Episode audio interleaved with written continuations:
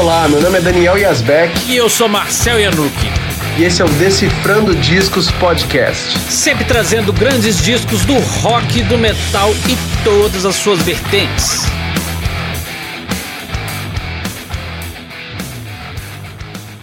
É, galera, não teve jeito. Vocês votaram na enquete do episódio do Pavoroso Monster, vocês pediram no Instagram, então a gente vai falar sobre o disco favorito do brasileiro fã de Kiss, que é o Creatures of the Night.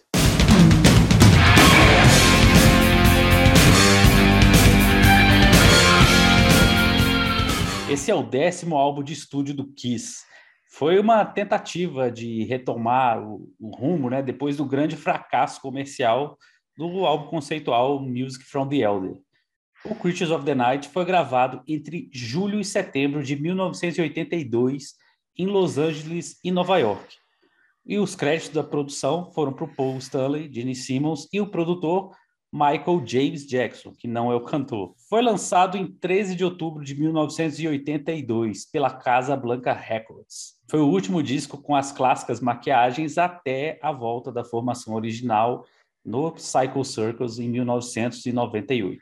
É, e na capa do disco, ou nos créditos oficiais, a gente tinha ali que a banda era o Gene Simmons, né, no baixo e no vocal, Paul Stanley na guitarra base e vocal, Eric, Eric Singer, Eric Carr na bateria, que sacrilégio, e o Ace Frehley na guitarra. Isso também na capa. Vinha essa foto mas a gente já sabe que o Ace nem tocou nada e teve já um debate sobre isso. Será que ele tocou um pouquinho? Tem gente que acha que ele fez alguma gravação. Nada. Ele já disse que nada, nada do que ele fez foi aproveitado. Passou nem perto. Inclusive, é, o recém-falecido Michael James Jackson falou isso também, que ele não lembra de nada do Ace, e é isso aí, galera, não tem Ace no disco. E mas não foi só ele que deixou de gravar as próprias partes, né? Tem mais gente ausente por aí. Mas a gente vai falar sobre isso daqui a pouco. Antes de continuar, se essa é a primeira vez que você está ouvindo e ou assistindo a gente, já segue o Decifrando Discos na sua plataforma favorita e nas redes sociais. Estamos sempre trazendo discos interessantes para vocês. Se você está ouvindo no YouTube, já se inscreve no canal. Se você está no Spotify e outras plataformas, já segue por lá também para ficar sempre sabendo dos novos episódios. Vamos lá, vamos falar sobre as curiosidades do disco. E depois desse fracasso do disco The Elder, que é muito maior do que a gente sabia até, né? Quanto mais a gente lê a respeito, quanto mais a gente se informa e o Kiss vai jogando né, em livros, em biografias e tal, eles vão revelando que esse disco realmente foi assim uma catástrofe. Eles perceberam logo que o disco foi entregue para a gravadora ali, já na, na, audição, antes de sair para o público, eles falaram, falaram, né, tipo, isso aí não vai dar certo. Bom, e então depois disso, o Kiss tentou retomar a toque de caixa ali um caminho mais rock. E no começo do ano de 1982 saiu a coletânea Killers, com quatro músicas inéditas e elas já estavam em outro outro clima, não tinha nada a ver com Dynasty, com Masked, muito menos com The Elder, né? Já mais pesadas, incluindo a maravilhosa Nowhere to Run.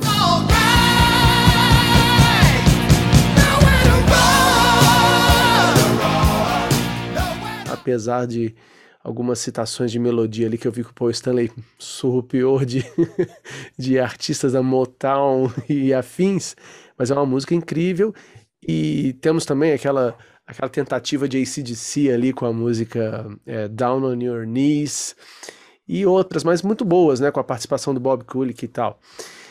Mas aí, o que, que aconteceu? Eles gravaram essas músicas, soltaram a coletânea, e a coletânea com músicas pré-Dynasty, pelo menos aqui no Brasil, eu sei que no Japão e na, na Europa ela saiu com outras músicas, tinha até a música do The Elder. O intuito era mostrar o Kiss de verdade né? Tanto que tem ali as músicas inéditas, depois vem Cold Jean, Detroit Rock City, Love Gun, Shout It Out Loud e tal. Mas para essas músicas, para essas músicas inéditas, eles já estavam contando com esse produtor novo na parada. É que o Paul Stanley disse até que, que ficou meio assim com o cara, porque no primeiro encontro o cara disse: Olha, o que vocês precisam mesmo é de um hit. Aí ele falou, cara, meu Deus, a gente não tinha pensado nisso ainda, né? Bom, meu Deus. Mas o clima nessa época era aquele, de, de chamar uns os compositores fora da banda, meio que, tipo, a gente não tá dando conta, né? Tem alguma coisa errada, vamos chamar uma galera para ajudar. E também os ghost players, que são os fantasminha camarada que tocam né, no lugar dos músicos do Kiss, que hoje em dia também revelam ser, é, eles dizem ser músicos que não são assim profissionais nesse sentido. O Gene Simmons ele fala, ah, a gente da banda tinha nível demo, né? Isso não sou eu falando, o próprio Gene Simmons. Claro que a gente não concorda com ele. a gente queria que ele tivesse gravado, mas né, ele deve saber alguma coisa que a gente não, não entende. Bom, então, usando esse mesmo produtor que apareceu para preparar essas faixas, eles entraram no estúdio para gravar o décimo disco deles, né? Para explicar um pouco melhor, esse Ghost Player é um instrumentista que ele grava as participações no disco, mas ele não tem crédito nenhum, não tem nenhum agradecimento ao cara, não tem uma menção e ele recebe instruções para falar. São caras já rodados, né? Nunca caras nem te que... vi, né? Não, nem te É, conheço. exatamente. Fala, ó, grava aí, você vai receber, tá fazendo um trabalho, né? Não tem nada de errado, tem de errado pra gente, que gostaria de ter informação completa. Por outro lado, isso rende também anos de conversa e né, especulações e mistério até a gente chegar na, na verdade, que eu acredito que muitas coisas já se perderam, né? Se não estava ali no papel escrito direitinho quem foi, o próprio cara não lembra se foi ele que gravou, se foi o outro. Bom, nessa época, o Ace já estava com a saída mais do que anunciada internamente, e os caras estavam malucos com isso. O Paul Stanley tentou convencê-lo a ficar, né? Tem uma história lá que ele faz uma viagem para a cidade onde o Ace estava morando, vai lá dar um rolê no shopping com ele. Pô, cara, não sai da banda não, isso é muito importante. Mas ele falou: Ó, se eu não sair, eu vou acabar morrendo. Ele saiu e acabou quase morrendo também, né? Não, não era o Kiss que fazia a diferença. Mas aí convenceram ele de alguma forma a participar da turnê da promocional, não é turnê, né? Da, aquelas coisas de eventos de televisão para promover o disco é, e para tentar puxar um pouco o interesse para o Kiss que já estava muito desgastado nos Estados Unidos. Então eles vieram com aqueles discos mais pop, aí sai o Peter Chris. Então, se eles fazem o The Elder e depois já tiram o Ace, o negócio ia ser catastrófico, né? Ia voltar uma banda metade que a galera conhecia e dois caras novos, então eles estavam fazendo de tudo para que isso não, não ficasse evidente. E tinha também as coisas de gravadora, que é, nos contratos falava, ó, tem que ter pelo menos três originais. E eles deram uma, uma enganada legal e continuaram com um contrato bom, né? Tem essa história também. Se aparecesse um cara já na capa do disco, uma mudança ia ser um negócio muito complicado para eles, né? Com certeza os fãs não iam querer comprar isso. Ia falar, aquele papo de, pô, isso aqui parece uma banda cover. Tem dois originais e dois que a gente nem sabe o nome, nunca ouviu falar, nunca foi apresentado. É, lembrando que o Eric Carr, apesar de já estar na banda desde 80, mal conheciam, né? Porque o Kiss não fez turnê nos Estados Unidos, eles, eles fizeram um show em 80 do Unmasked com ele, apresentaram o cara e foram para a Europa. E depois para a Austrália e tal. Então, não se conhecia muito. Só os muito fãs, os caras do Anthrax falam que estavam lá no, nesse show, né? No. Como é que chama o lugar? Palladium. Um negócio assim, que é um lugar onde o, o Eric Carr fez a estreia e o, Cha o Charlie Benante fala e o Ed Trunk também, aquele famoso apresentador, né? Eles comentam que estavam lá, é, que estavam lá nesse dia, viram o cara, mas depois foi esfriando. A galera foi ouvir esse de Iron Maiden e Judas e deixou o Kiss pra lá, né? Boa parte dos fãs, né? A gente até gostaria de que tivesse tido outro cara na capa, de repente o Vini Vincent, em vez do, do Ace, né? Mas isso para eles comercialmente seria horrível, não tem nem, nem que ver. Então o Ace, que não gravou nenhuma nota, ele aparece no clipe de I Love It Loud, várias apresentações de TV em tudo quanto é lugar até que ele saiu definitivo, em definitivo da banda e quem entrou no seu lugar, na verdade, já estava por ali, rodeando sorrateiramente. é isso aí. Quem entrou na banda foi o autoproclamado o salvador do Kiss, né?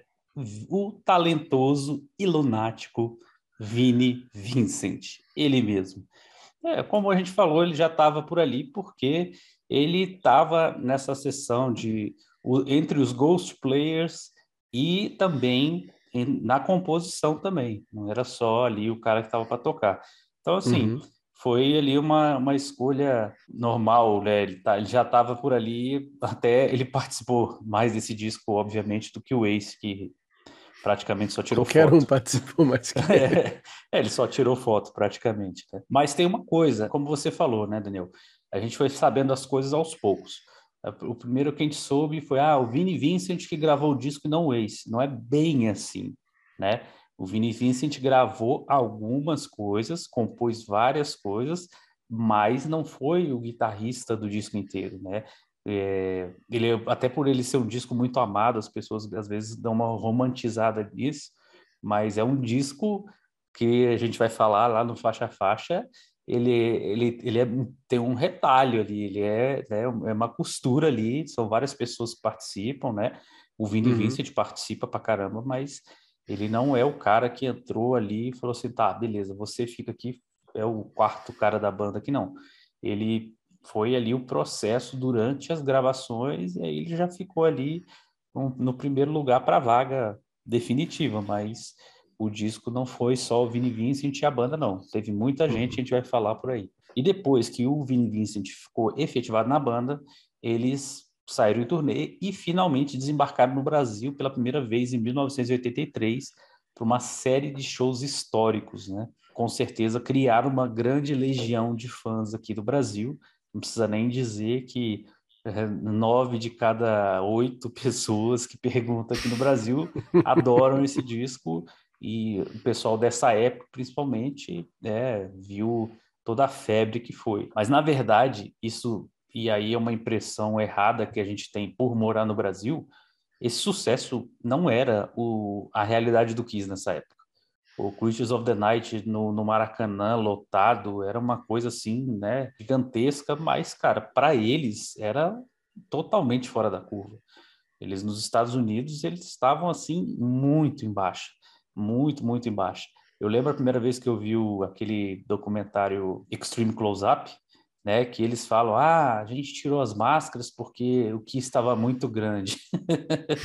era totalmente ao contrário. Era assim, precisamos fazer uma coisa para puxar ali, criar uma polêmica, né, assim, para fazer uhum. alguma coisa que trouxesse de volta o interesse na banda. Tem aquele papo também que o pessoal do, do glam metal dos anos 80 eles eram 10 anos mais novos que o Kiss, então eram uns molequinhos, né, mais, mais bonitinho e tal do que o Kiss, com aqueles caras já não eram velhos de forma nenhuma, porque eles estavam ali na casa dos 30 e poucos, mas para esse jogo, na época, eles já eram considerados uns caras meio ultrapassados. E só uma coisa que você falou, que você comentou do, dessa visão que a gente tem do Kiss no Brasil pra gente foi tão importante, pra gente foi tão legal, mas aos poucos, lendo as biografias e entrevistas, a gente vê que pro Kiss aquilo, eles encararam aquilo como um fim de carreira.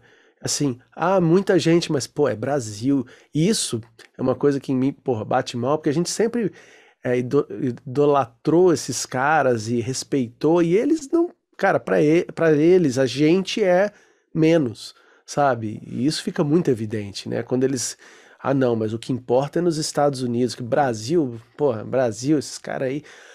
Por outro lado, precisamos ser muito é, pé no chão aqui e humildes para falar que realmente o Brasil de 1983, que é mostrado no belíssimo documentário Quem Quis Teve, tá? Procurem isso no YouTube. Mostra a galera que tava indo no show e é foda. se eles assistiram isso antes de entrar, claro que não, né? Mas se eles tivessem assistido isso antes de entrar no palco ou tivessem contato com essa galera, dá para entender que eles iam ficar realmente falando: Meu, ninguém tá entendendo nada que a gente tá fazendo aqui, sabe? É, isso aqui é meio de mentira. E também tem uma outra coisa, né, Daniel? Nessa época, além da gente ter a barreira da língua mais forte do que, do que ela é hoje, assim, não que hoje todo mundo fale inglês, mas é, naquela época nem as pessoas com condição melhor de vida falavam inglês tão direitinho, né? Mas além disso, é, não era comum ter show desse porte no Brasil, né? É. E até dava prejuízo. O próprio Kiss nessa época, ele, o equipamento ficou retido. Então, hoje em dia, a América do Sul é uma mina de ouro para as bandas, né? Eles querem vir aqui direto. O Iron Maiden vem, sabe, Metallica, enfim. Mas naquela época, cara, era era dor de cabeça, entendeu? Era dor uhum. de cabeça e nem sempre compensava. Fazer essa empreitada, fazer toda essa logística, ainda mais um show é, com, com pirotecnia, enfim, era muito difícil. Bom, uma das biografias favoritas da gente, que a gente usou pra caramba para tirar as informações aqui para esse episódio, é essa aqui, ó, Behind the Mask, do que estava aqui, porque esse aqui é uma a bíblia, né, do, do fã de Kiss, de verdade. É demais, é demais, porque aqui você tem uma a melhor parte, né, é da metade para frente, onde você tem disco por disco, música por música, aí vem cada um dos caras falando não, não só sobre as músicas, mas eles falam sobre os discos, né? Aí você pega aqui, sei lá, disco solo do Paul Stanley. É, ele e os outros caras da banda dão a, as estrelinhas, né? A Eles fazem que nem a gente faz, né? É, exatamente. A gente, a gente se baseou nisso. E aí depois vem, não sei se dá pra ver aqui, ó, o nome das músicas e o comentário do próprio Stanley, como que ele fez, o que, que ele acha da música, se é boa ou não. Bob que todo mundo que participou, engenheiro de som, os coautores das músicas, sério, esse livro aqui é demais. É autorizada essa biografia apesar de ter bastante coisa cabeluda, foi autorizado. A gente vai deixar o link para você adquirir esse livro aqui. E lembrando a vocês que comprando livros ou qualquer outro produto da Amazon através desse link nosso, né? Você entra nesse link, quando for comprar alguma coisa, você vai estar tá ajudando a gente pra caramba. Vale ressaltar também que anos mais tarde o Cultures of the Night foi remixado e lançado com uma tracklist um pouco diferente e uma bizarra capa deles sem Nossa. as máscaras, com visual hard rock anos 80 e com Bruce Kulick, que na história não passa longe desse disco. Né? É, é, aquele total... Kiss bronzeado, né? É, exatamente, exatamente, é, é terrível.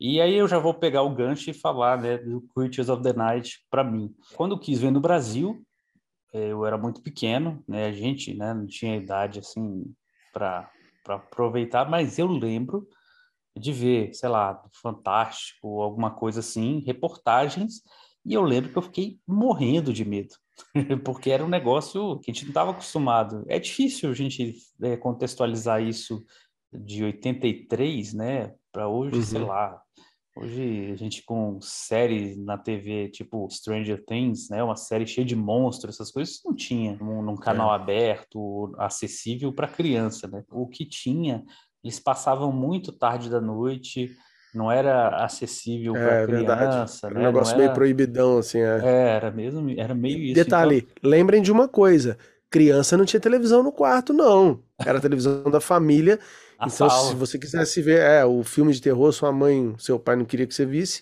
era muito fácil de policiar. É, né? Mas, enfim, eu lembro disso, né? Eu lembro do, do impacto que teve na época, né? De muitas reportagens e tudo mais. E anos depois, quando eu comecei a ouvir rock, é, obviamente, uma das primeiras músicas do Kiss que eu ouvi foi a Love It Loud, né? Era, uma, uhum. era a música mais tocada aqui. Inclusive, é uma coisa engraçada que quando eu bem no começo, quando eu estava começando a conhecer o Kiss, é, ler coisa da Top Rock, essas revistas assim, né? Aí eu, lendo descrição de shows, eu cara, aí a banda entrou com Shout It Out Loud. Eu, Pô, eles falaram o nome errado, porque eu achava que só tinha I Love It Loud, love it não loud. tinha Shout It Out Loud. Entendeu? Uhum. Eu achava que era, era, era, alguém escreveu errado o nome da música. Mas, ah, enfim, aí depois eu fui conhecer o disco e tudo mais. Agora, o primeiro disco, a primeira vez que eu adquiri o Creatures of the Night, infelizmente foi nessa versão bizarra. Ai, você comprou isso, cara? Porque, tipo assim, foi numa época que eu não achava importado. Mó capa de menudo, velho. Mas você o pior não disso? é a capa de menudo, cara. O pior de tudo, eu acho que é o tracklist, cara. Porque não, mas... eu, porque... É que não, não é tão diferente, é que a Killer vai pra música 2 e a Saint and Sinner vai pro lugar dela. É, mas, mas tem uma remixagem. E também tem uma remixagem. Tem uma remixagem.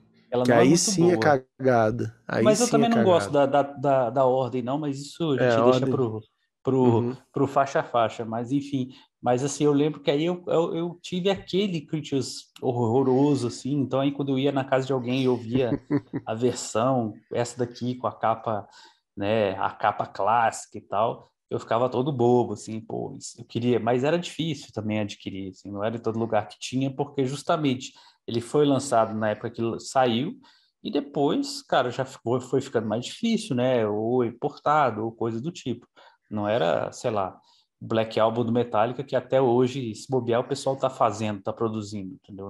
É. Não, uhum. era, é, não era tão fácil encontrar.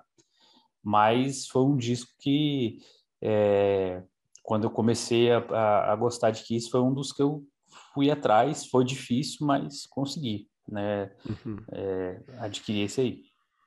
Massa.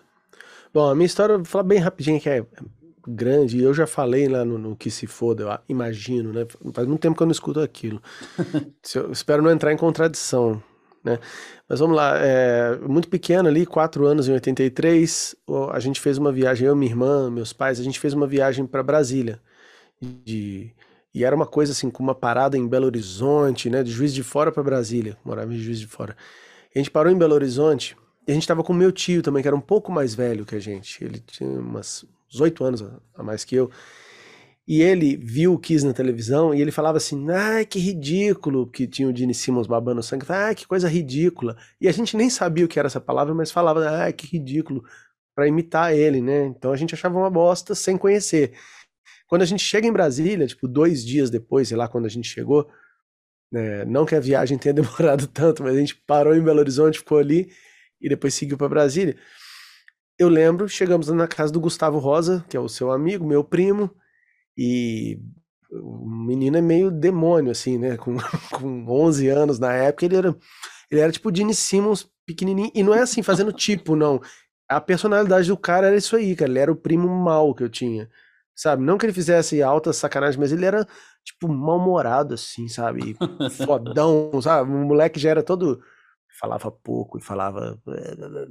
Todo mundo seguia ele, né? Ele era o mais novo ali dos, dos velhos, mas todo mundo seguia o Gustavo. E o Gustavo ficou fanático pelo Kiss. Ele mostrou pra gente, tipo assim: vocês são idiotas, vocês estão falando ridículo, você já ouviu? Aí ele colocou pra gente escutar, era o Killers. Eu lembro desses dias ensolarado em Brasília, ele colocando lado B como se fosse o lado A, né? Nowhere to Run, a primeira música que eu ouvi, assim. E aí, muito criança, mas eu tenho essa memória e eu lembro de gostar e de me envolver. Vi aquele monte, ele tinha várias fotos ali, falando o nome dos caras, tudo errado, né? Jenny Simons. Nem sei o Ace como é que era, mas a gente falava errado, né? Ace Frehley, alguma coisa assim, né? Mas eu não lembro exatamente do disco Creatures, mas com certeza se ele tinha o Killers e era nessa época, ele devia ter o Creatures e a gente acabou ouvindo ali. Eu lembro um pouquinho depois meu tio que estava com a gente acabou comprando e a gente escutava o dele. Eu não lembro quando eu comprei o meu, quando me deram de presente, né? Lógico. E, mas é isso, eu lembro dessa, dessa viagem inteirinha e dessa coisa, marcou demais, né? Uma criança que ouvia, era Pluct Plact Zoom, lembra essa porra? Lembro. Tinha uns negócios assim de criança, de balão mágico e tal, e de repente vem o Kiss. Kiss. Nem sei se o balão mágico, acho que o balão mágico não é de 83, é um pouco depois. Isso eu não tenho certeza. Mas tinha várias coisas de criança que a gente tinha muitos discos. Eu e a minha de irmã. palhaço, dessas é, coisas assim. Disco né? de historinha, lembra aqueles discos coloridos que vinha uma história, né? Tipo um podcast. Imagina se a gente tivesse um vinil dessas porcaria que a gente faz aqui hoje, mas tudo bem. Aí, ó, quem quiser que a gente lance esses episódios é, vinil, vinil colorido. É, vinil vou colorido. Um catarse aqui. mas, enfim, era isso, cara. E eu lembro já em 80 quatro ou cinco que eu ia para aula de Kombi escolar e eu já tinha alguns discos do Kiss. E esse era um deles que estava. Eu levava o um bolinho de disco todo dia comigo na escola, na esperança das freiras lá do colégio tocarem. E de vez em quando tocavam, né, no intervalo e tal. E aí eu lembro um moleque virou para mim assim, olhou a capa do Creatures, esses cara cabeludaço assim, né? Falou assim: Ô, oh, o que, que você fica andando com essas fotos dessas mulheres aí? desses discos dessas mulheres. Aí eu olhei e falei, que moleque babaca, né, cara? Criança escrota, né? Onde andará esse sujeito hoje? Mas é isso, cara. Essa foi a minha primeira vez. E não é bem do Creatures, mas do Kiss, né? Foi tudo junto.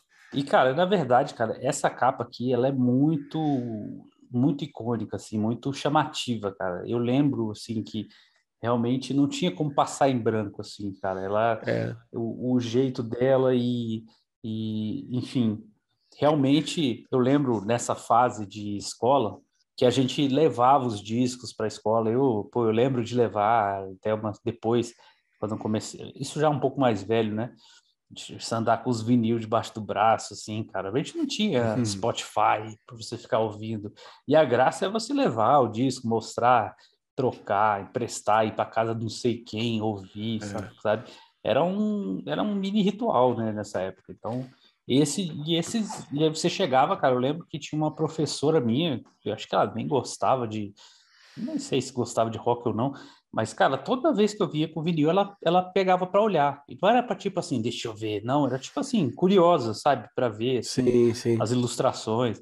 Aí eu comecei a levar uns Dayside, uns as coisas assim, Pelo só para dar uma chocada, mas mas ela dei aí. Então, o, o Kiss com certeza era uma coisa que impactava muito forte também só, pelo visual. Só, só falar uma coisa dessa capa. Para mim, depois de tanto tempo assim, eu acho que essa capa é o Eric Carr ele domina, porque tá até pelo. Ele tá ali mais presente, né? Tem, se você recortar ali a cara dele, ali, o espaço dele é maior que de qualquer um, né? Ele tá em cima com a cabeleira dele. É o Eric Carr e o Gene Simmons, com essa cara de mal ali entrando ali meio de lado ali e tal. Os outros dois estão ali meio de coadjuvante pra caralho, né? É. Tipo, o Stanley tá pequeno, eu acho, ele, pelo tamanho que ele tem na banda, pra importância, ele tá ali embaixo num cantinho cortado na boca, assim, né? Que os caras não, não fizeram com as margens do. Não, tinha o Photoshop ali com, com a não, margem tem... de impressão. O cara cortado aqui, velho. E tem uma sabe? outra coisa, Daniel, que, que tanto o Ace e o Paul, eles, eles ficam mais, entre aspas, é, com menos destaque, é por causa da uhum. cor porque como o disco é todo azul, ah, é também, entendeu? verdade. O, o Paul chama atenção por causa da, do vermelho, o Ace por causa do prata. Então ali, cara, eles perdem o, o chamariz. Já o Dini não, já o Dini já é uma coisa assim, já mais preto e branco mesmo, mais assim. É, então realmente, é, é, eu acho que é por aí que eles realmente dominam mais essa capa.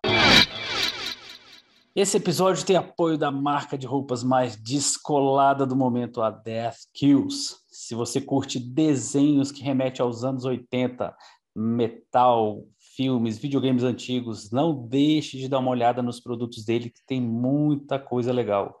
Vou deixar um cupom de 10% de desconto na descrição do episódio. Aproveitem! Agora a gente vai dar aquela decifrada no disco para vocês.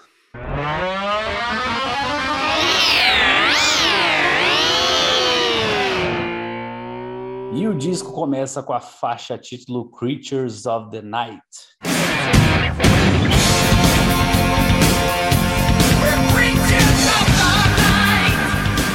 Música acreditada por Paul Stanley e para o compositor escocês Adam Mitchell, que já havia trabalhado com a falecida Olivia Newton-John e fez outras músicas para o Kiss nos discos Crazy Nights e Hot in the Shades. O solo da música foi gravado pelo guitarrista Steve Ferrings da banda Mr. Mister. E não foi o Gene que gravou o baixo, e sim o Mike Porcaro da banda Toto. O Adam Mitchell também gravou uma guitarrinhazinha no final da música. Aí ah, esse foi o terceiro single do disco que saiu em abril de 83. Cara, essa música eu acho que ela tem uma, uma introdução muito impactante, né? A, ali aquela virada de bateria já, já dá um, uma chamada né, para o que, que vem no disco. E eu me lembro muito dessa música também por conta do show do Brasil de 94, né? Que ela abre o disco, ela, Sim, abre, o, é. ela abre o show. Abre o show. Né? Não, o que, o que passou pra gente, eu não sei se. A filmagem da Globo começa com Critics, começa, né? Começa, começa. começa assim. Exato. Então, assim, é um. Eu acho que é uma música muito boa. Tem e aí até você fala aí também, ela tem aquela história de usar o capotraste, né, para o Paul Stanley ficar fazendo 3, as é. fazer as performances dele lá, né, tipo, é, ficar só assim. tocando, é. Exatamente. Cara, eu gosto demais e tem uma coisa que é, muita gente que toca essa música não faz e o seu amigo Leandro Cassoilo fez, né? É. Que é quando fazer um cover dela, não faz as vozes de fundo do refrão, né? O é, verdade, verdade. Tipo assim, quase ninguém faz, né? Mas é, é, bem interessante você ouvir a versão de estúdio, ver a versão ao vivo, tem essas diferençazinhas, mas é uma música que eu acho muito boa. Eu até olhei aqui, não sei se você percebeu que eu estava olhando o livro de novo, que eu, eu tinha esquecido que era esse cara que tinha gravado o baixo. Falei, pô, não era um outro? Aí eu tô confundindo com o cara que gravou no Unmasked também, mas é isso mesmo. Opa, é isso mesmo, é esse cara aí que gravou, que é o, o baixista do, do Totó, Totó do Totó. E, porra, falar dessa música, né? Ela é demais, ela, ela tem aquelas guitarrinhas que é do o próprio Adam Mitchell que toca. Ele fala, né, apesar dele não ter feito o solo da música, ele gravou algumas guitarras. E é uma coisa interessante que o Paul Stanley recentemente, assim, ele, ele deu uma entrevista falando que ele é o guitarrista do Kiss. Tipo, ele que comanda o jeito dele tocar é que dita o que vai ser o guitarrista solo. O guitarrista solo tem que acompanhar ele, como se fosse isso, né? Mas eu não consigo imaginar o Paul Stanley dando um puta trampo lá na, na cadeira, no estúdio, lá tocando direitinho esses riffs mais complicados. Né? Tudo bem, deve ter. Eu acho que no disco Animalize fica mais evidente o que que o Paul Stanley toca, porque tem mais um jeitinho dele ali de tocar. Mas nesse disco eu não tenho certeza. Eu acho que tem muitas camadas de guitarra, então muita gente deve ter colocado a mão nisso, né? Eu acho que o que interessa nessa música é bateria, vocal e guitarra solo, né? São essas três coisas que aparecem demais, mais a bateria e o vocal, eu diria. E aí é Kiss total, né? Porque é Eric Carr e Paul Stanley, que não tem como colocar outra pessoa para fazer a parte dele. É, cantando demais. Eu acho que em várias músicas desse disco, como, é o, a, como a banda gostou tanto do resultado e sabia que essas músicas eram fortes, eles continuaram tocando.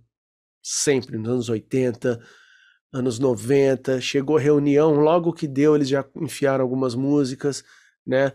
E até hoje eles tocam War Machine, eles tocam uh, Creatures of the Night de vez em quando, né? Lembra que teve no Monsters de 2015. Qual mais que eles tocam? I Love ah, It no Unplugged tem I Still Love You, I Love It Loud. É... Então essas músicas permaneceram, acho que são só essas também, né? Que ficaram mesmo. Uh, mas o que, que acontece? Em todas elas, eu acho que o ponto certo é aqui, na versão de estúdio. O Paul Stanley faz os, os negócios lá vocal, lá, os malabarismos, que para mim fica exagerado e descaracteriza muito. Eu gosto desse jeito que ele canta em estúdio. E essa é uma música, é um, é um belo exemplo, porque depois ele, ele nunca mais cantou dessa forma. A partir ali de, de 83, 84, quer dizer, ele começa a, a, fazer outras coisas e outras firulas no vocal que, infelizmente, eu acho que tira um pouco o, o brilho dessa música. Apesar de que eu vi aquele show de 94 do Monster, Monsters of Rock, e poxa, foi demais né, ver o Kiss começando com essa música maravilhosa. Ah, só uma coisa, dizem que o Van Halen quando chegou no, o, no estúdio para conversar com os caras nessa época, né, que sempre tem essa história de que ele seria um dos candidatos a entrar na banda, né? O Gene Simmons gosta de falar isso.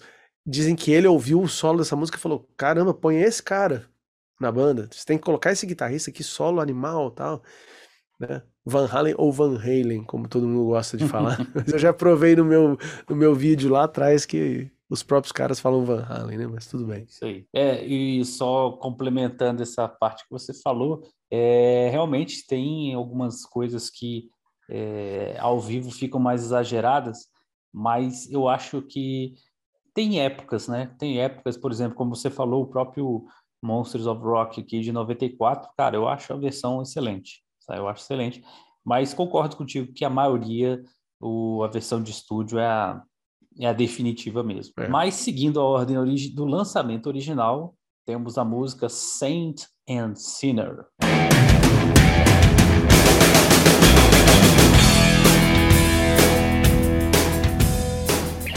Bom, essa aí é acreditada pro Gene Simmons e pro Mike Jepp, né, que eu esqueci de alguma coisa desse cara. Ele, ele, ele é um cara que já tava no disco do Paul Stanley solo, fazendo música também.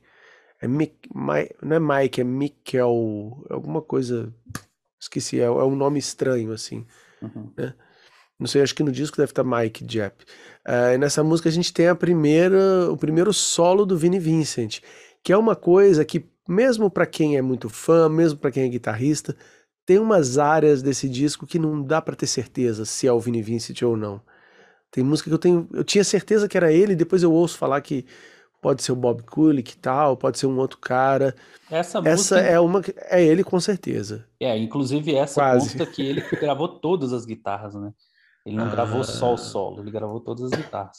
Uma curiosidade só que eu queria falar é que a gente tem o lance das afinações. Até o, o Dynasty tinha muita coisa ainda que era o, o Mi bemol, né, o, meio tom para trás da afinação padrão.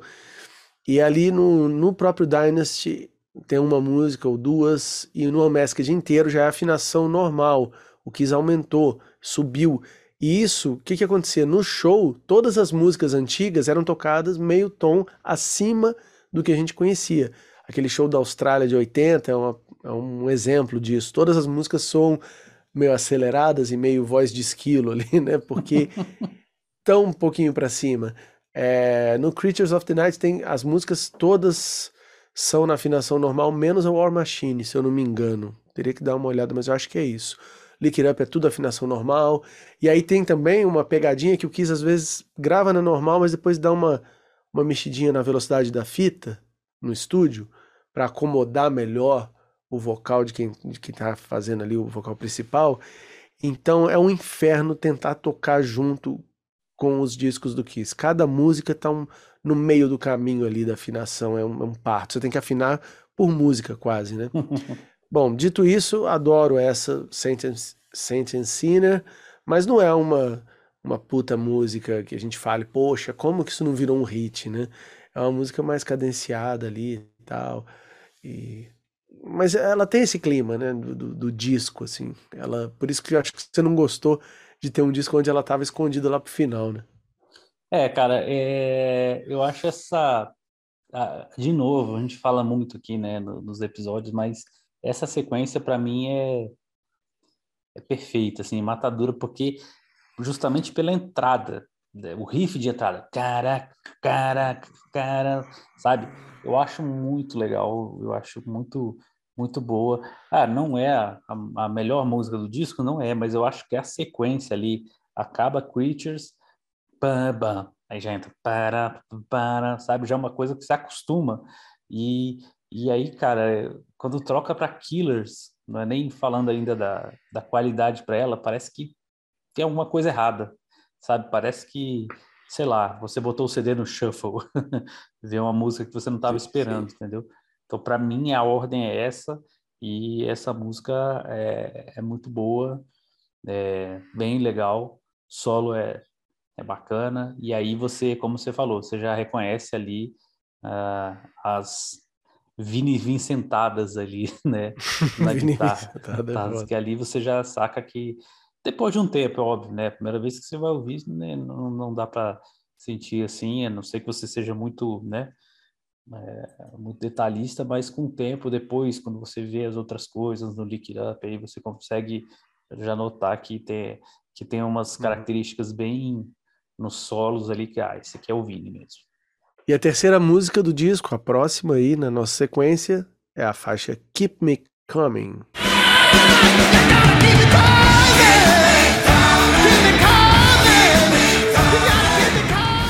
Música acreditada por Paul Stanley e Adam Mitchell. Outro solo do Vinnie Vincent e essa é a música do trocadilho infame no refrão. Eu não vou falar qual é, vocês pesquisem aí, ok?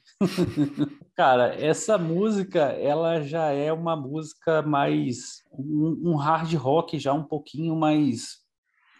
que eu quis viria fazer um pouco mais para frente, entendeu? Pelo menos é. na minha é. opinião, né? Já é bem mais.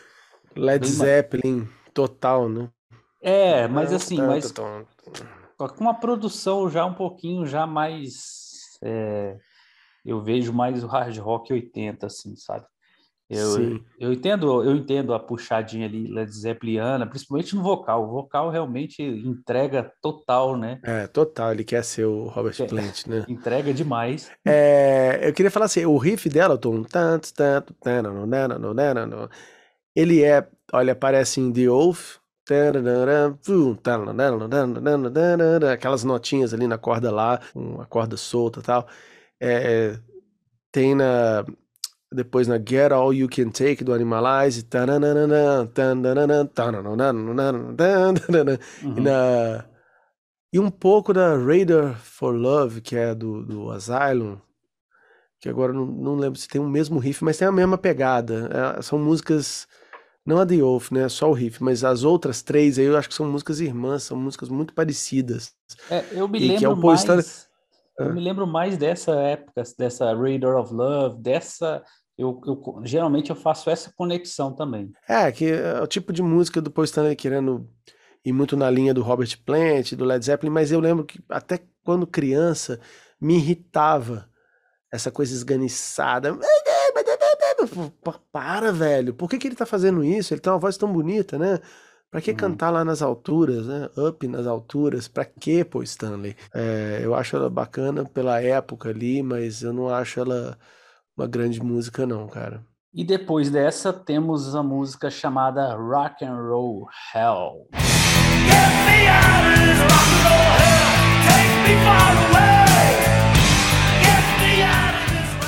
Música acreditada para o Gene Simmons, para o compositor canadense Jim Valance e para o Brian Adams. Sim, esse é o Brian Adams que vocês estão pensando.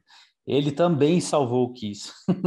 Todas as guitarras dessa música foram gravadas pelo guitarrista americano Robin Ford, que também trabalhou com artistas como Miles Davis, George Harrison, Johnny Mitchell e Rick Springfield.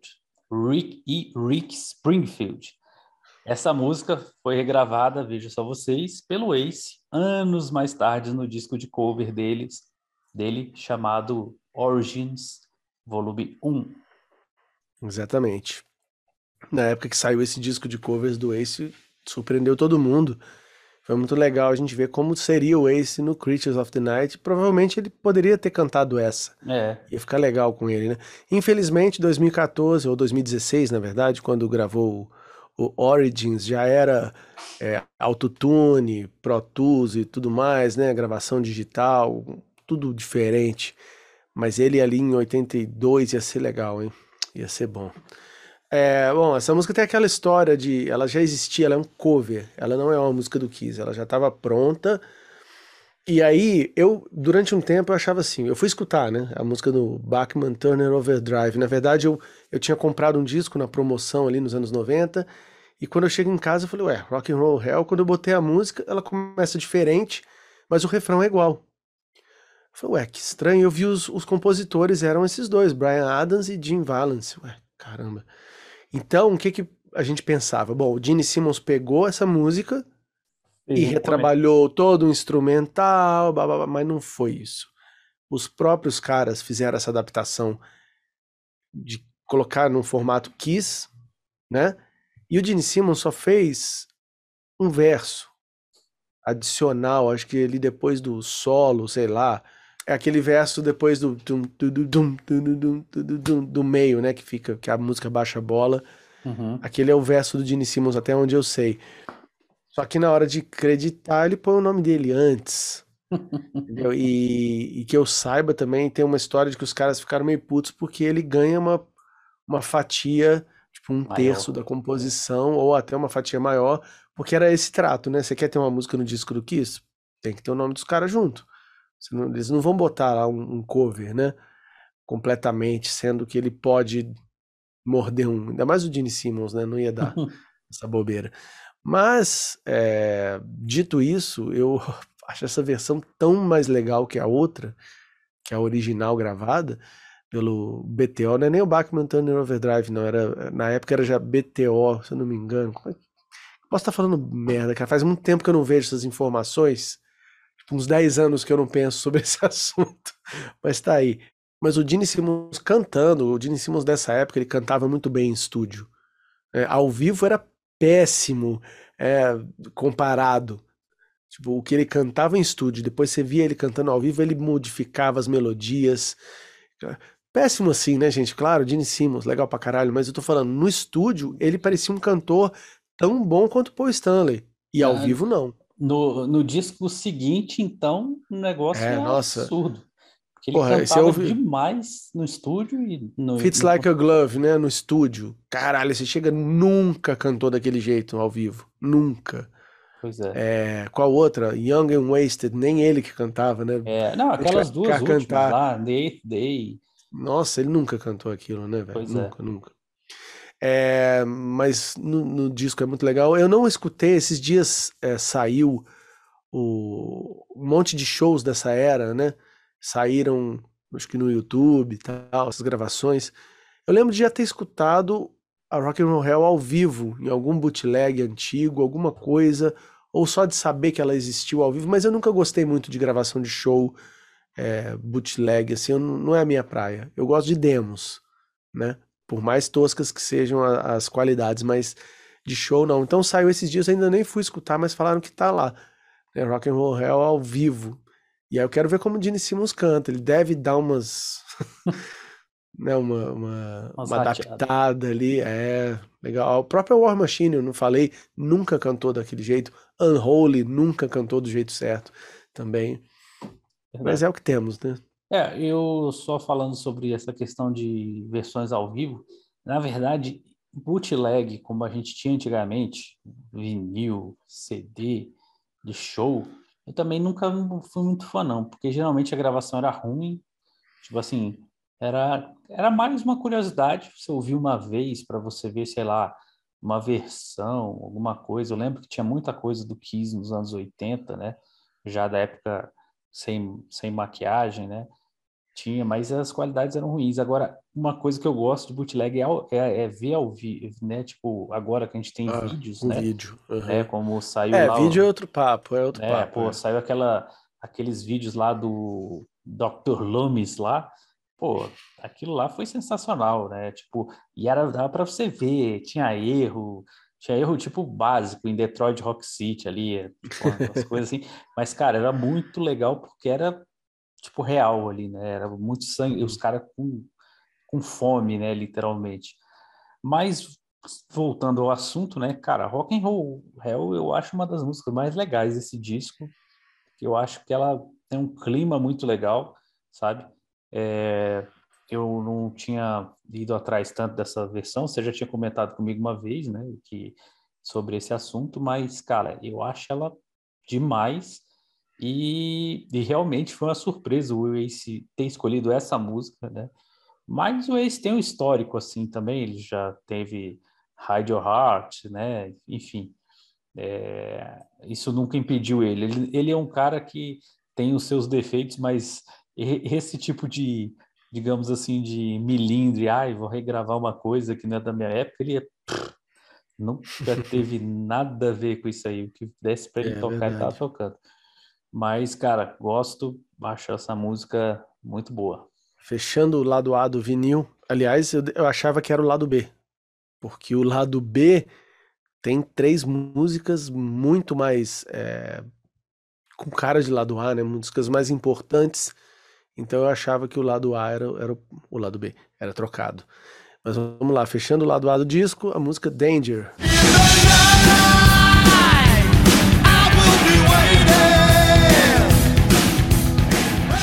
Assim como as anteriores do Paul Stanley nesse lado, elas são compostas por ele e pelo Adam Mitchell. O baixo foi gravado pelo Jimmy Haslip, que é fundador da banda de jazz fusion Yellow Jackets, e o solo é do Vinnie Vincent.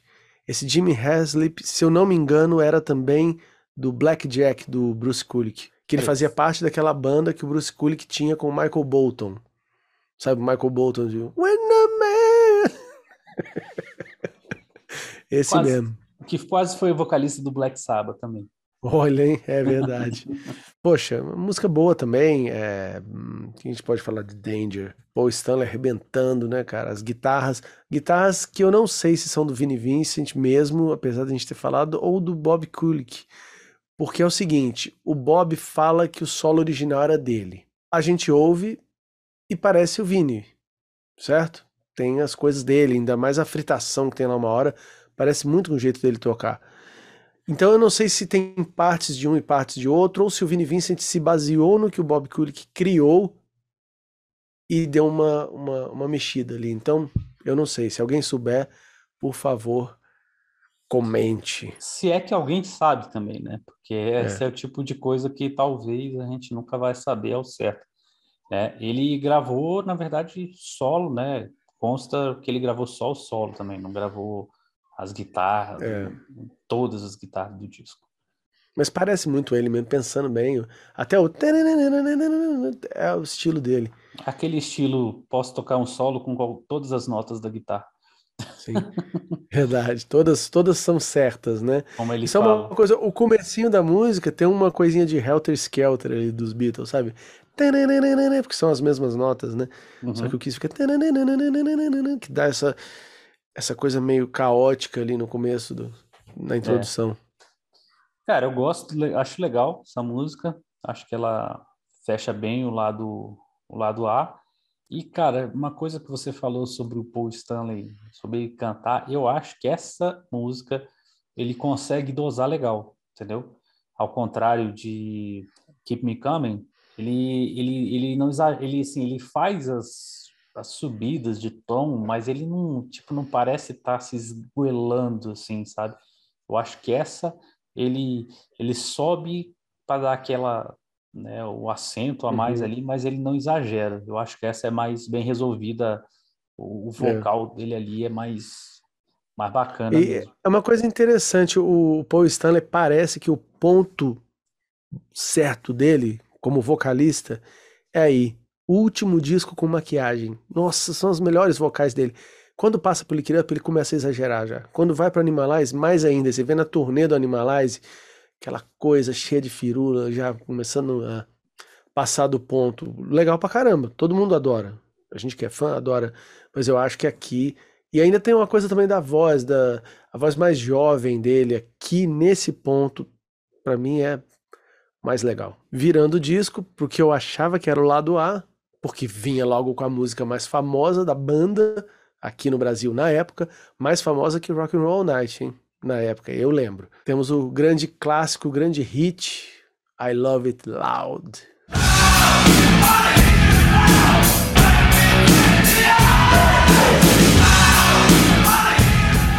Música acreditada para dupla de dois, Gene Simmons e Vinnie Vincent, que gravou todas as guitarras dessa música, né?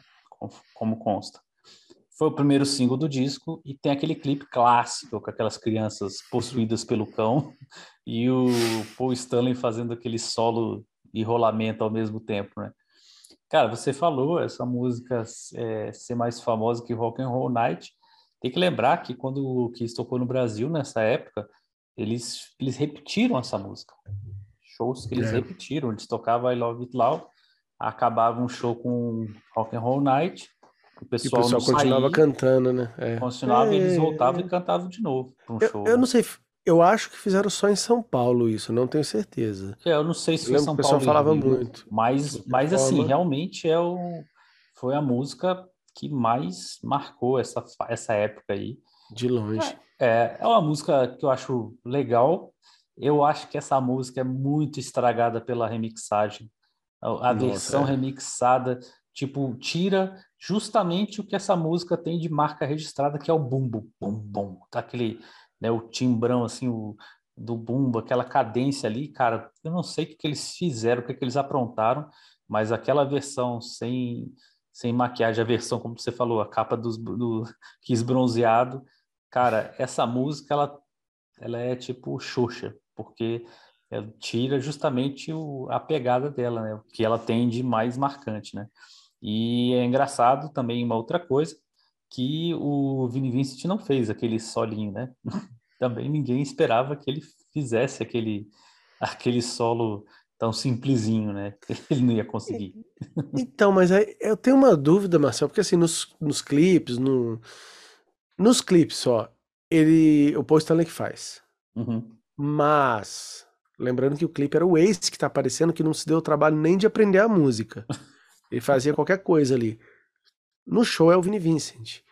E o, o, o band ali daquele jeito, né, que é double stop ali com duas notas ao mesmo tempo. Aquilo é muito Vini Vincent. E tem uma no final que é uma alavancada, eu não consigo imaginar o Paul Stanley fazendo, é outro mistério. É, Mas ao é mesmo outra- tempo, imagina o Vini Vincent fazendo solo de quatro notas, né? É muito difícil de É. É, pensar por- porque por outro lado também foi a mesma coisa que aconteceu com o solo de Lick It Up, poderia ter sido, né? Porque o Lick It Up consta que ele que eles ficaram brigando por causa do solo. O Vini Vincent ficou puto, fez o solo mais fez sim. solo de acorde. É, fez só para tipo, ah, vou fazer aqui só para te sacanear. E o cara falou, é esse solo ali, não acredito nisso. Né? Mas assim, nessa época realmente é, é, estranho a gente conhecendo o lunático que é o Vini Vincent, ele ele propôs esse solo. Pode ser que talvez uhum. ele tenha até tocado, não sei, é, né? Ser. Mas assim, a composição do solo, alguém chegou não, você vai fazer isso aqui, ó. Né? ele é. não fez, ele não ia pensar, olhar essa música, hum, acho que poucas notas vão, vai ser legal. Mas, cara, então... a música é muito legal, eu acho ela, não, obviamente já, também já não é uma música que eu paro para ouvir pra caramba, assim, né? Mas eu não tiro ela da sequência, não. Eu gosto. Sim. É, com certeza, é uma música que dá para escutar ainda hoje em dia, ainda mais nessa gravação. O que, que eu tinha pra falar dela? Tem aquela história que o Gene Simmons roubou o riff do The Who, do My Generation, que... E é mesmo, só que em outro tom ali e tal. Ah, que o nome da música, né, ele não é falado assim, I love it loud, né, não é tipo do jeito que se espera. Ele é I love it loud. É nessa hora que se fala. I wanna hear it loud, right between the eyes, loud, I wanna hear. Então não fala I love it loud várias vezes, ele fala só no, naquela sobrinha do I love it loud. E eu não tinha parado para perceber isso durante muito uhum. tempo, assim, que eles falam o nome da música no refrão, só que só no comecinho. Só que é só o, aquele bem, né, bem grave ali o Gene é, falando. Né? I love it loud. É, isso é o nome da música, né? tem aquelas músicas que a gente fala, pô, ele não fala I love it loud nessa música, né? É, não, e tem fala. uma coisa, e também tem uma coisa que é, dessa letra eu sempre ficava é, imaginando que eu estava entendendo errado novamente, cara. Era uma época que nem todo disco vinha com encarte, então era é, right between the eyes.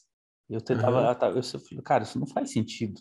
Isso deve, ele deve, eu deve estar, ele deve estar falando ears e eu tô entendendo errado, sabe? Eu tava pensando, eu, eu sempre tentei, tipo, fazer, uma, é, fazer um malabarismo para enxergar o ouvido, mas não era. É sempre right between the eyes. Seguindo, temos a música I Still Love You.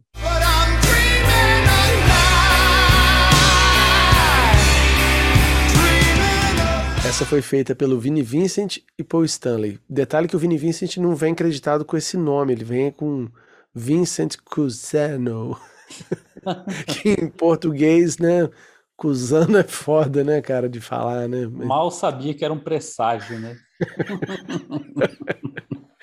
Bom, o baixo é aquela história já bem famosa, que foi o próprio Eric Carr que tocou, e isso acho que se justifica assim, pelo fato de que o Eric Carr não era um bobão, ele era um baterista que sabia ali arranhar os instrumentos. Não que os bateristas que não saibam sejam bobões, não estou dizendo isso.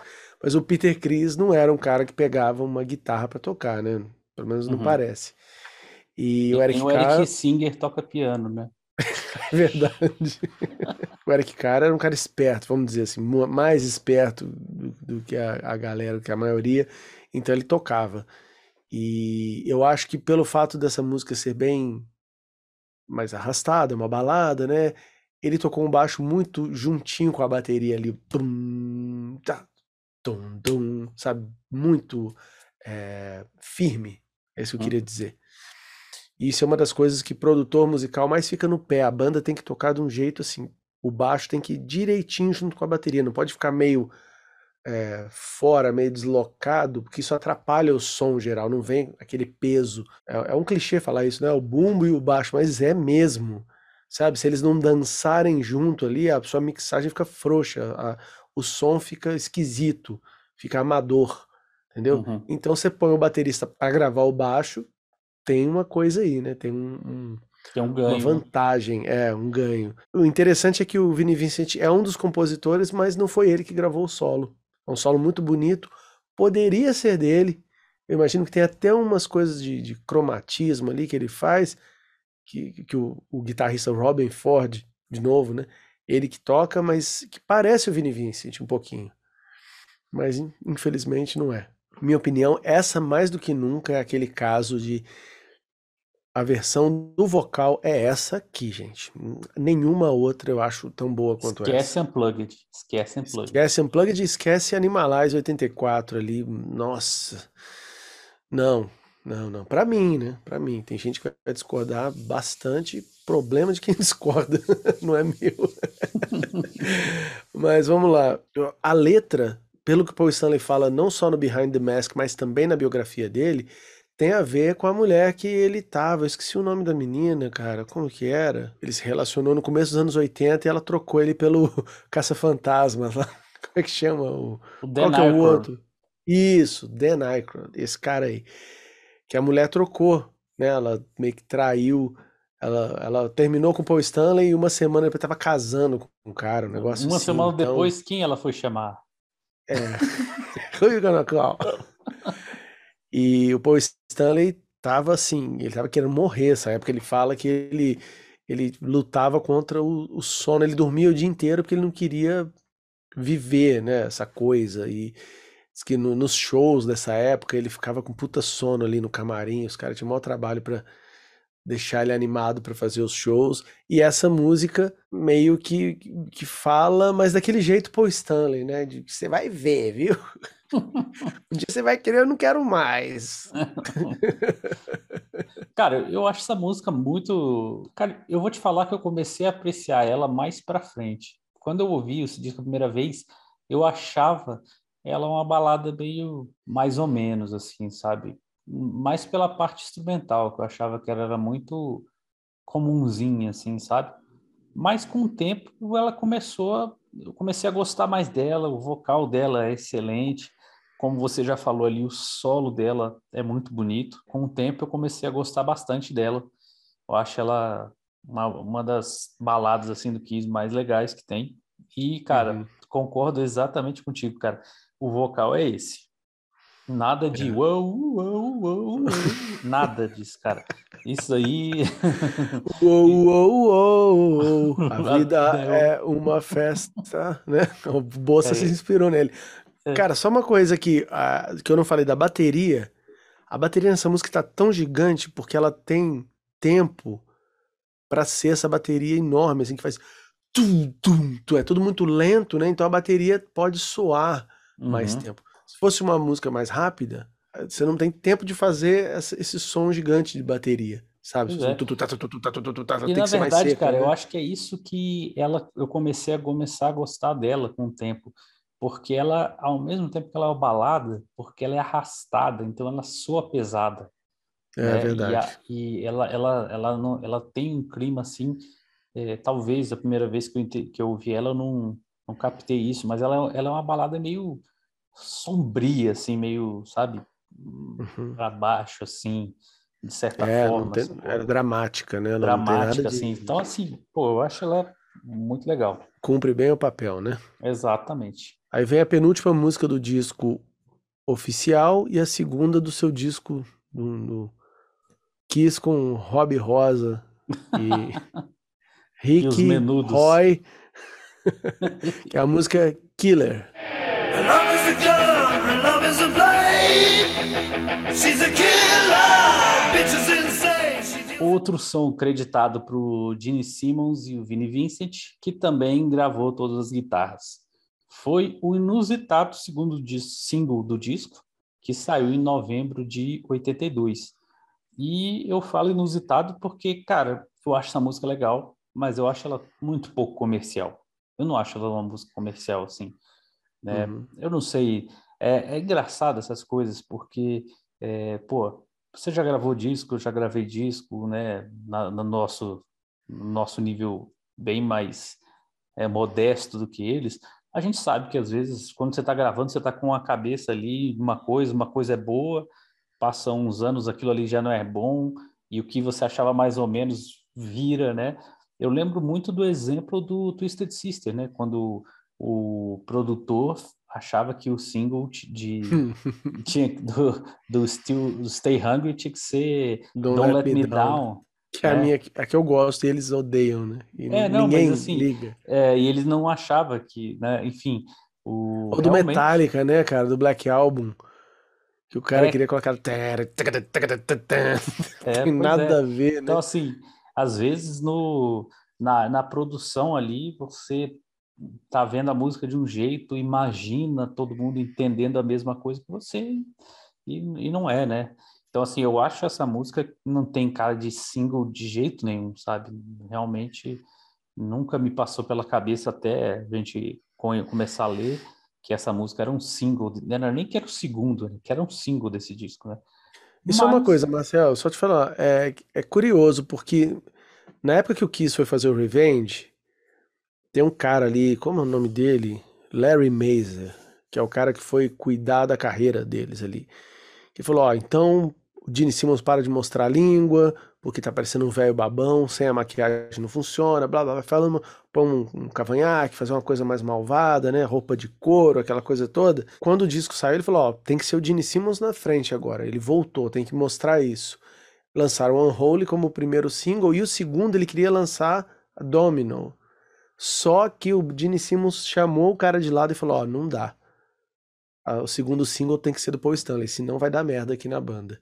Só que aqui a gente vê um caso que o primeiro e o segundo single são do Gene Simmons e eles mesmos, os caras do Kiss, falam que a época do Creatures e do Revenge foram parecidas. Que eles estavam querendo mostrar, ó, agora a banda voltou para os eixos e o, o principal ingrediente para isso é o Gene fazendo o papel dele. Né? Ele, Então- ele, ele, ele fica, ele é a imagem do lado mais pesado do Kiss, né? Assim, É. pro imaginário coletivo, assim, né? Mas Então, você vê que aqui talvez tenha dado alguma merda. Porque ele fala nisso, e é, foi o único caso que eu me lembro agora que teve dois singles do Gene na sequência e só depois uma do Paul. Pois é. Então pode ser que tenha dado algum problema, algum ciúminho ali, né? Ele falou, ó, não, não rola, tem que botar aquela, botar a I Just Wanna como single. e aí, segundo o cara, perdeu um momento de, de explosão que teria, né, com a, com a Domino, sei lá. Bom, mas aí voltando aqui a Killer, cara, eu acho a música legal, mas eu sentia que, tipo, ela era, ela tinha que estar aqui. Ela, para mim, é uma música lá do B, interessante, mas nesse contexto aqui. Eu não acho que, eu, que é uma música que era para estar ali. Você começar o disco, na segunda, terceira música, já ouvi ela ali. Acho que ela tá num, tá num lugar certo dela aqui.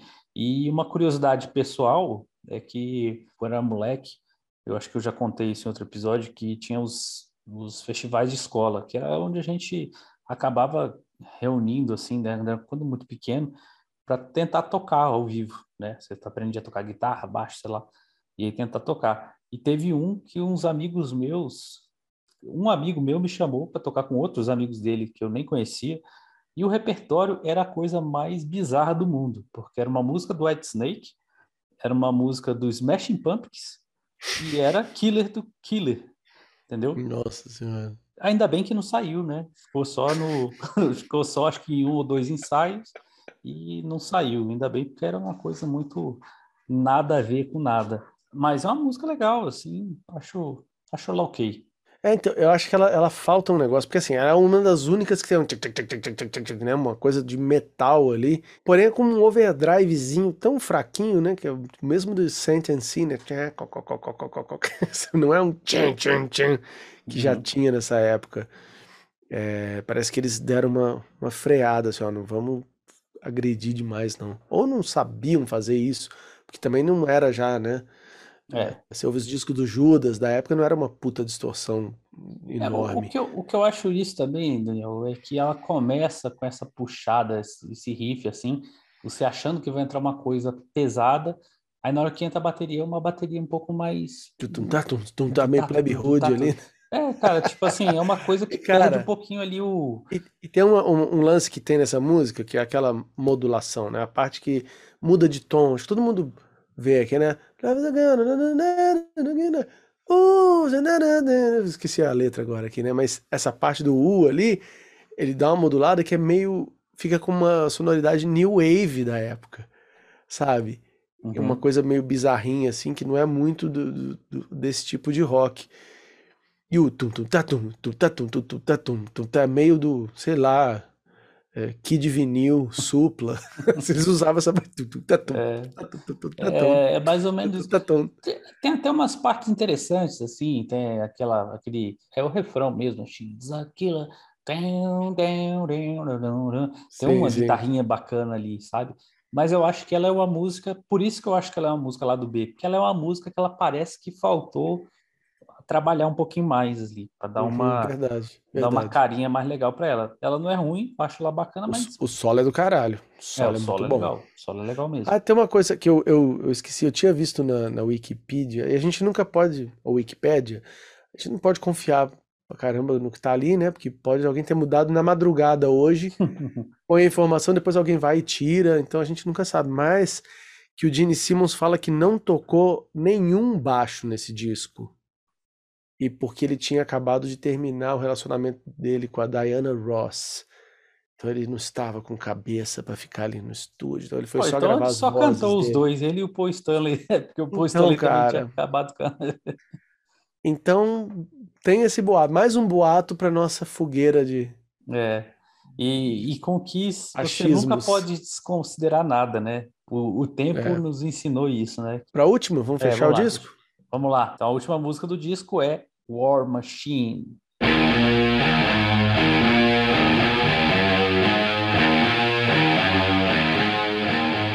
Essa é mais uma que o Gene Simmons também me se apropriou ali do, da composição do Brian Adams e Jim Valance. O Brian Adams sendo o cara que salvou o Kiss, né? E o Vinnie Vincent gravou o solo, esse aí é ele escrito e só ele sabe tocar. Eu já comentei isso em um outro vídeo nosso. Pra mim, eu nunca vi ninguém tocar solo igual a ele, nem ele. Não dá pra saber se ele toca, né, hoje em dia.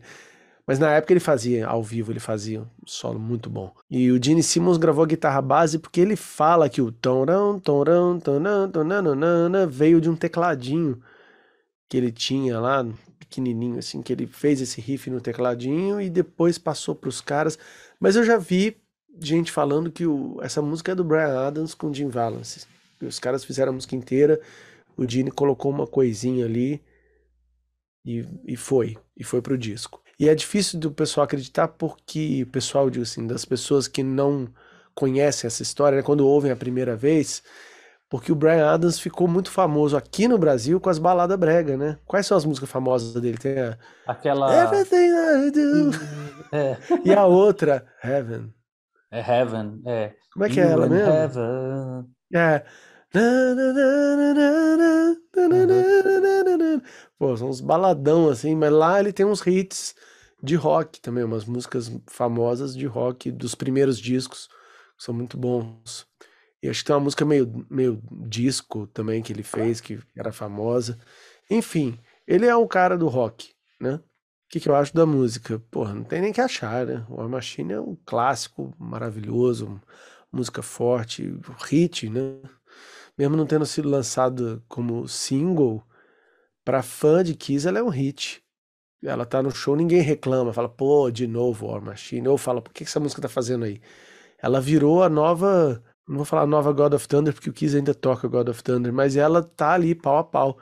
Ela, ela tem esse clima também, é uma música assinatura do Gene. Também que não foi ele que fez, acho que ele não faz nenhuma das músicas. A assinatura que ele botou o ponto no final, né? é, cara, eu, eu acho essa música demais, cara. Essa daí, ela me remete a toda essa época aqui. Se eu tivesse que escolher uma música para resumir o Kiss dessa fase, com certeza eu acho que eu ia escolher War Machine. Eu acho ela ao vivo. Cara, aquele show do Maracanã, cara, o, o Vini Vincent está tocando muito, sabe? Tem É. solos ali que até, sei lá, de Calling Dr. Love, que eu acho demais ele tocando. É outra pegada, é óbvio, é outra outra banda, né, inclusive, não só por ele, mas pelo Eric Carr também, mas cara, eu acho aquele show muito legal assim, muito marcante. E, cara, War Machine, War Machine, eu gosto daquela parte, né, aquela parte dos que que emenda depois do solo. Can, can, can, can, can, caran. Que ela, tipo assim, ela dá uma pegadinha do malandro ali, né? Se você aprender a tocar, você aprende a tocar guitarra, você acha que você baixa, baixa em cima, baixa em cima, mas não é bem aquilo ali. Né? Todo mundo toca um pouquinho errado no começo, né? E eu acho essa muito, música muito legal, o riffzinho ali que já pega de primeira. E aí é o que eu falo, né? A gente estava falando de Killer, que ela começa parecendo que vem peso, aí depois vem uma batidinha assim. Essa não, essa é certeira. Tipo, ela, ela vem o riff malvadão ali e, e continua na, na, na, toada, cara. Eu acho ela realmente, para mim, é a melhor do disco. Não, não é a melhor do disco, vai para mim, mas é boa. Uma das, né? Tão, tão boa quanto a melhor.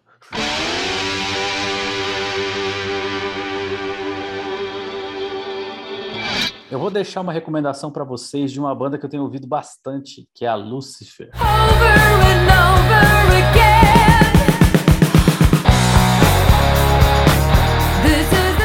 É uma banda é, liderada pelo baterista sueco e multi-instrumentista, na verdade, Nick Anderson, que é do Entombed, do Helicopters e trocentas outras bandas aí, e a vocalista Joana Sadonis, que é a cara da Nicole Kidman, essa mulher. E o som, cara, é bem Black Sabbath antigo, com uma pegada meio stoner, mas sem ser aquele stoner chato. E, cara, o Lucifer tem quatro discos muito legais. E eu deixo aí a recomendação para vocês. Queria só dar uma recomendação também, duas coisas que eu tô escutando. Não é nada demais, não é banda nova, não é nada. Mas eu peguei só agora, depois do lançamento, porque quando lança um disco, todo mundo fica comentando, ah, tem que ouvir, e eu não queria escutar na época. O disco mais recente do Scorpions. Walking down the city streets, into the glaring light.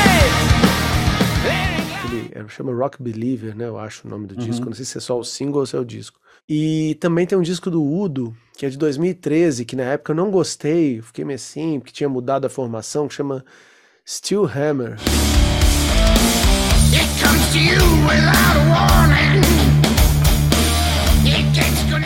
Esses dois discos eu tenho ouvido bastante, são muito bons, cara. Então fica a recomendação pra galera pegar pra escutar.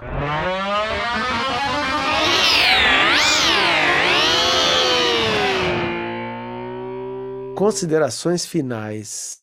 Ah, Kiss, Creatures of the Night, não tem muito o que falar, né? É um discão que veio na hora errada para eles, na hora certa pra gente. Qual que é a sua favorita? Sua música favorita que você.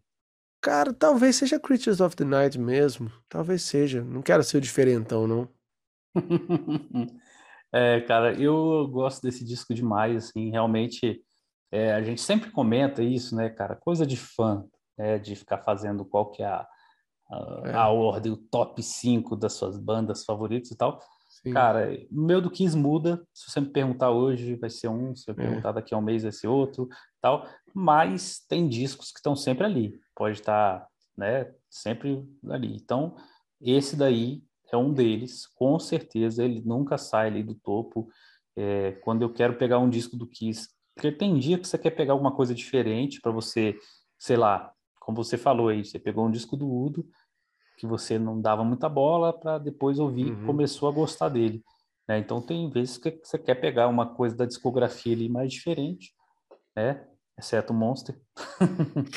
é. Mas tem quando dia que você quer, cara, hoje eu quero só ouvir uma coisa, sabe, que o jogo ganho, cara. É uhum. É Creatures of the Night, mais alguns ali, é, tranquilo para mim. Eu acho isso um descasso de cabo a rabo. E só uma coisa, só deixando claro, essa, quando a gente coloca essas restrições, ah, tem que fazer um top, não sei o que é lá, ou falar a música preferida, a resposta poderia ser, falar assim, cara, eu gosto de tudo, me deixa em paz, né? Como muita gente faz, assim, fala, não, tem que escolher, eu gosto de tudo, tá bom, gosto igual, sei lá qual que eu gosto. Só que quando a gente filtra e quando a gente faz esse exercício para tentar, vamos lá, vou falar qual que é melhor, é apenas uma maneira da gente recomendar, né? É, e não existe é. nenhum, nenhum motivo escuso, assim, que a gente, ó, oh, a gente tá fazendo esse podcast, porque na verdade, não, a gente tá fazendo porque a gente gosta, né? Quanto a gente aquele, aliás, para quem não sabe, a gente há muitos anos tinha a versão, como é que chama? O protótipo, né? É, a gente tinha, que era bolachas recheadas, a gente gravou cinco episódios, um deles até com o Gabriel Nilby Marques, que participou do canal recentemente, falando do show do Kiss e tal.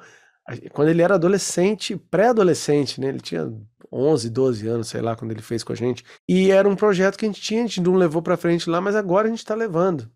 né? Uhum. Então saibam que isso aqui é, um- é uma coisa que a gente tinha que fazer e nós A somos gente pessoas gosta que de fazer. é, a gente, a gente consome isso, né? A gente vê vários canais que falam sobre discografias e tal. Então, esse, é o nosso barato.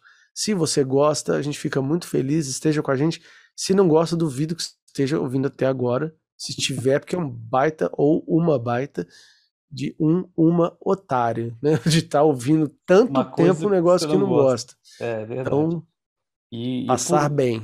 e por último, é, antes de a gente finalizar, só a gente falando né, que a gente gosta de consumir esse tipo de conteúdo. E no nosso canal no YouTube, a gente deixa lá a recomendação dos canais que a gente está sempre é, de olho ali. Então, vocês podem ir Uhum. lá e dar uma conferida também, porque, cara, tem espaço para todo mundo e cada um tem o seu jeito e tem a sua, sua forma de trazer informação, e é isso que a gente gosta de fazer e de consumir. Então, é isso aí. Muito obrigado a galera que ouviu até aqui. Não esquece de compartilhar o episódio com o pessoal que você conhece aí que pode se interessar pelo assunto e siga a gente nas redes sociais. É isso aí. A gente está no YouTube, Spotify, Deezer, iTunes, todos os lugares que vocês é, acessam podcast, a gente está aí. No Spotify agora com imagens também. E é isso aí. Até a próxima.